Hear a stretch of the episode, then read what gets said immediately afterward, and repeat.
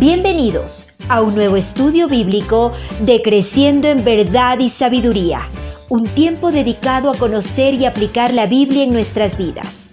Aquí empezamos. Creo que es momento de poder hablar y poder pensar un poco acerca del punto de por qué entonces no lo hacemos. ¿Por qué no vamos a confrontar y por qué no hemos confrontado a los demás? ¿Por qué seguimos tolerando el pecado dentro de nuestra familia, dentro de nuestros hijos, esposos, esposas, ah, de la iglesia y, cualquier otro lugar? ¿no? ¿Por qué lo seguimos haciendo? ¿Por qué es tan difícil confrontar a otros? Bueno, deben haber tantas razones, supongo, dependiendo de cada persona. Cada persona tiene tal vez su propia razón. Sin embargo, quiero mencionar tal vez algunas de las cosas por las cuales realmente a muchos de nosotros se nos hace difícil confrontar a los demás. Realmente no queremos hacerlo ah, porque no vaya a ser que los demás piensen que nosotros somos hipócritas. ¿Le ha pasado eso? A mí sí. Por supuesto que sí. No queremos ir y decirle a otra persona, oye, ¿sabes qué? Creo que esto no está muy bien en tu vida o creo que deberías cambiar esto en tu vida porque esto nos va a hacer aparecer a nosotros como hipócritas. Nos va a hacer parecer a como, como lo que dice el Señor Jesús, ¿no? ¿Cómo es que vas a decirle al otro, quítate la paja del ojo cuando vos tienes una, una viga en tu ojo? Y, y, nos hace sentir así. Muchos de nosotros tal vez no queremos ir y confrontar a alguien porque la otra persona va a decir, eh, pero vos eres exactamente igual. Pero recuerden esos versículos cuando Jesús está hablando, especialmente en ese versículo de que no le digas a tu hermano, quítate la, la paja de tu ojo hasta que tú no te quites la viga de tu ojo. Ah, cuando Jesús estaba hablando acerca de eso, Jesús estaba confrontando la hipocresía, realmente la hipocresía. La persona que pensaba que no tenía pecado y por eso podía ir al otro y corregir y decir, hey, mira lo que tú tienes aquí, tú tienes este pecado, pero yo no lo tengo. Ahí Jesús estaba exactamente corrigiendo la, hipocresía y es correcto. Pero en el caso de la confrontación, por lo menos la confrontación sana o lo que estamos hablando ahora, no es así. Nosotros sabemos que tenemos pecado, no vamos como alguien mejor. No vamos a tratar de humillar a la otra persona y decir, mira, yo no soy como tú. Esa es ese no es el propósito de la confrontación bíblica.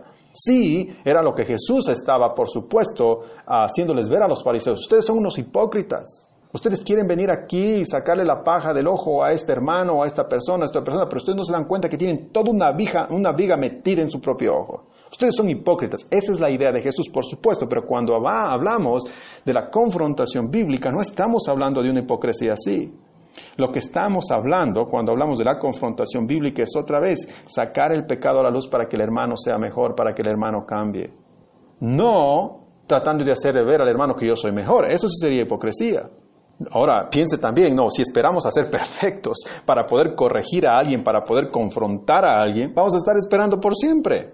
Imagínese si un padre pensara así. No, yo no voy a realmente a confrontar a mi hijo hasta que yo sea mucho mejor y cambie y sea perfecto, básicamente, sea perfecto. Su hijo nunca va a tener la oportunidad de cambiar, de ser confrontado, de ser mejor, de sacar todo ese potencial que Dios quiere que él saque en su vida. No lo va a hacer. Si esperamos a ser perfectos para poder confrontar a alguien, nunca va a pasar, olvídese. Así que quítese ese miedo también de no querer confrontar a alguien más simplemente porque esa persona va a creer que es un hipócrita. Puede que crea, puede que crea, pero a la final ese ya será un asunto entre él y Dios o ella y Dios. Pero si usted va con las intenciones mejores de simplemente sacar el pecado a luz y lo hace de la manera correcta, entonces no hay culpa en usted. Ahora, claro, usted es culpable si como Jesús bien dijo, tú, siendo hipócrita, vas simplemente allá a querer decirle a esa persona, hey, sácate la viga de tu ojo cuando uno mismo tiene una viga enorme en el, en el uno propio. Pero esa no es la idea de la confrontación. Así que eso de que tengo miedo de que me digan de que yo también soy o que yo soy un hipócrita porque voy a confrontar a esta persona, no debería estar dentro de nosotros. Deberíamos hacerlo porque lo que estamos haciendo lo hacemos, como hablamos anteriormente, por amor, porque queremos que esa persona sea mejor y lo estamos haciendo de la mejor manera. Finalmente, otra de las razones por las que generalmente se nos hace difícil confrontar a otros es porque no sabemos cómo hacerlo. No sabemos cómo hacerlo. Y esto es correcto. Creo que cuando uno no tiene experiencia en algo, cuando uno no ha tratado de hacerlo de una manera mejor, claro que uno realmente tiene temor porque no sabemos cómo hacerlo. Sin embargo, es por eso que estamos haciendo estos podcasts, para saber cómo bíblicamente podemos ir y confrontar a una persona, quien quiera que ésta sea, y hacerlo de la mejor manera. Entonces no tiene excusa. Ahora mientras escucha esto y ahora mientras sabe mejor, usted ya no tiene excusa de decir, ah, es que ya no sé. Bueno, si ha escuchado todos esos podcasts, usted sabe cómo hacerlo y va a estar listo para hacerlo. Ahora simplemente es su responsabilidad. Así que No, no use esto como excusa de que yo no se recuerde. A mayor grado de conocimiento, mayor grado de responsabilidad. Usted ya ha escuchado, usted ya está escuchando, usted ya va a saber todo esto. Dios entonces lo considera más responsable porque usted ahora ya conoce todo esto en cuanto a la confrontación. Cuando tenemos que ir a confrontar a alguien, entonces, hay muchas razones por las cuales pensaríamos no tenemos que confrontar. Yo he nombrado algunas, pero hay muchísimas más. Pero ninguna de estas razones, ninguna de estas razones es una buena razón o nos da excusa para no ir y confrontar a esa persona. No está bien. Tenemos que confrontar a las personas, tenemos que sacar el pecado a la luz porque eso estamos llamados a hacer y eso lo vemos en la Biblia desde el mismo ejemplo de Dios y luego por medio de los apóstoles y los primeros cristianos sabemos que estamos acá, estamos llamados no, como dijimos ah, en uno de los episodios anteriores, estamos llamados a tolerar a la gente, sí, con todas sus imperfecciones y errores, pero no el pecado, no el pecado, el pecado tiene que ser extirpado, tiene que ser sacado. Ahora, cuando hemos hablado entonces de todas estas cosas, creo que en este punto también sería bueno hablar de por qué tenemos tanto fracaso cuando confrontamos a alguien. Si bien tenemos no solamente temor de confrontar a alguien, o tenemos excusas para no confrontar a alguien como ya vimos, otro de los factores es que muchos de nosotros no queremos hacerlo porque a veces hemos fracasado cuando confrontamos a alguien. ¿Por qué, ¿Por qué fracasamos tanto? ¿Se ha preguntado alguna vez si, si fue a confrontar a alguien? Se tomó el tiempo después de confrontar a esa persona para decir, oh, ¿por qué, ¿por qué fallé? Bueno, debería hacerlo. ¿ok? Yo le voy a dar tres razones que generalmente, que generalmente se aplican a nosotros los que hemos fracasado cuando hemos confrontado a alguien. La razón por la que fracasamos generalmente es porque lo hacemos de manera errónea. Tres de las maneras más frecuentes en que la gente confronta a los demás son de manera errónea. Son estas, evadiendo, atacando o saboteando. Y todas estas maneras no son bíblicas, por, supuesto, y son totalmente erróneas, no son correctas. Y por eso es que muchas de las veces fracasamos cuando confrontamos a alguien, porque no sabemos cómo hacerlo. Y con razón entonces la otra persona se enoja, la amistad se daña, eh, viene un divorcio, mi amistad con mis hijos se atrofia o lo que quiera que sea. Porque generalmente las maneras en que confrontamos a alguien son evadiendo, atacando y saboteando, y ninguna de estas es la correcta. Vamos a hablar de, ellas de alguna manera aquí.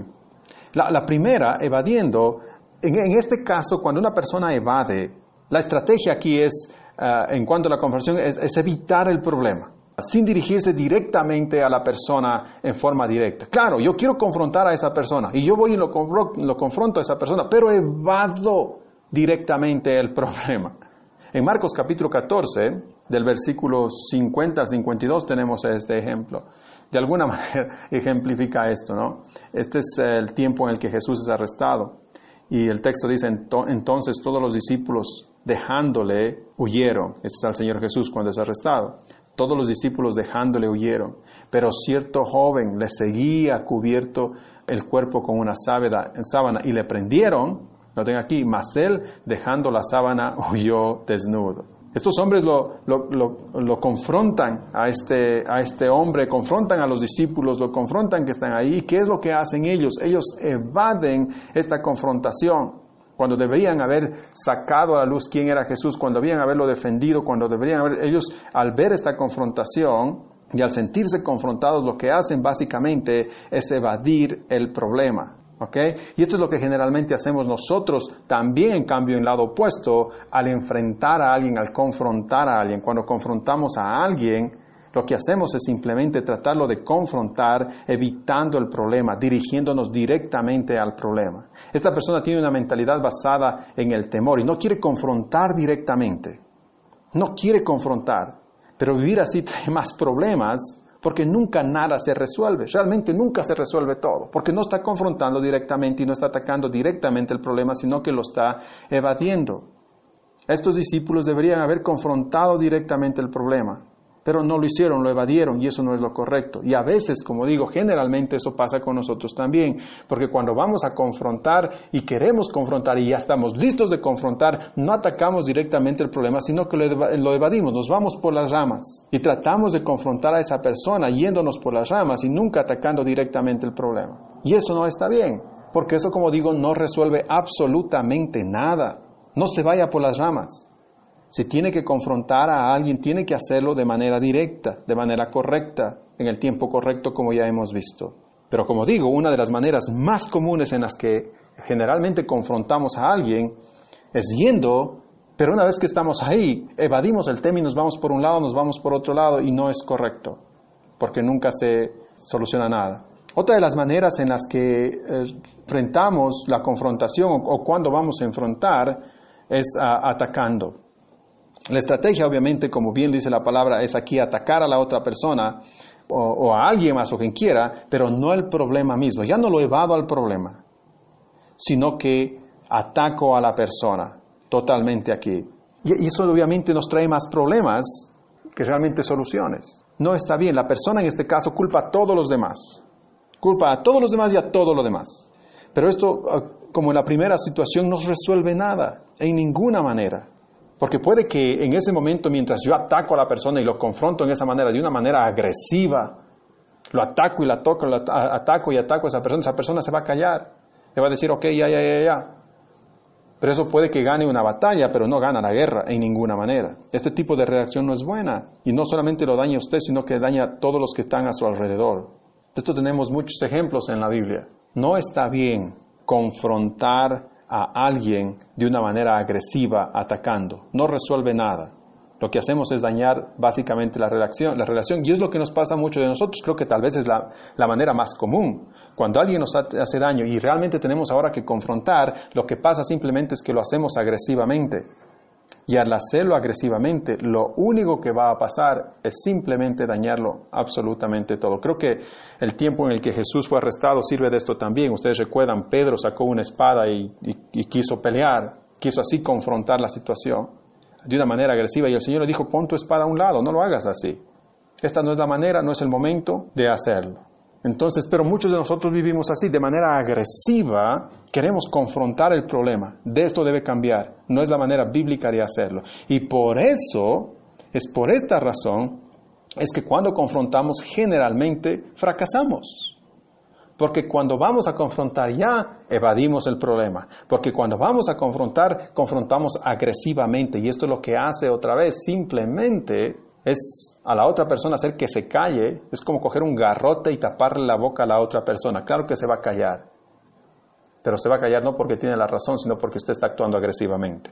Y la última manera en la que a veces generalmente, o por la que generalmente estamos fallando cuando confrontamos, es porque no solamente evadimos, atacamos, sino que también saboteamos, lo saboteamos todo. Uh, June Hunt nos ayuda en este, este caso, y June Hunt dice, la estrategia aquí es sabotear a la otra persona, sabotear a la otra persona sin confrontar el problema. Usted tiene temor y prefiere manipular y sabotear para poder ganar el poder en vez de confrontar directamente. E-, esa es la cosa. Lo único que quiere aquí en la manera en que usted confronta es saboteando. Quiere sabotear. Lucas capítulo 20, versículos 21 al 25 es, clásico. Esto es lo que dice. y le preguntaron, diciendo, Maestro, sabemos que dices y enseñas rectamente y que no haces acepción de personas, sino que enseñas el camino de Dios con verdad. ¿Nos es lícito dar tributo a César o no? Mas él, comprendiendo la astucia de ellos, les dijo, ¿por qué me tentáis? Mostradme la moneda. ¿De quién tiene la imagen, la inscripción? Y respondiendo dijeron, de César. Entonces les dijo, pues dar a César lo que es de César y a Dios lo que es de Dios.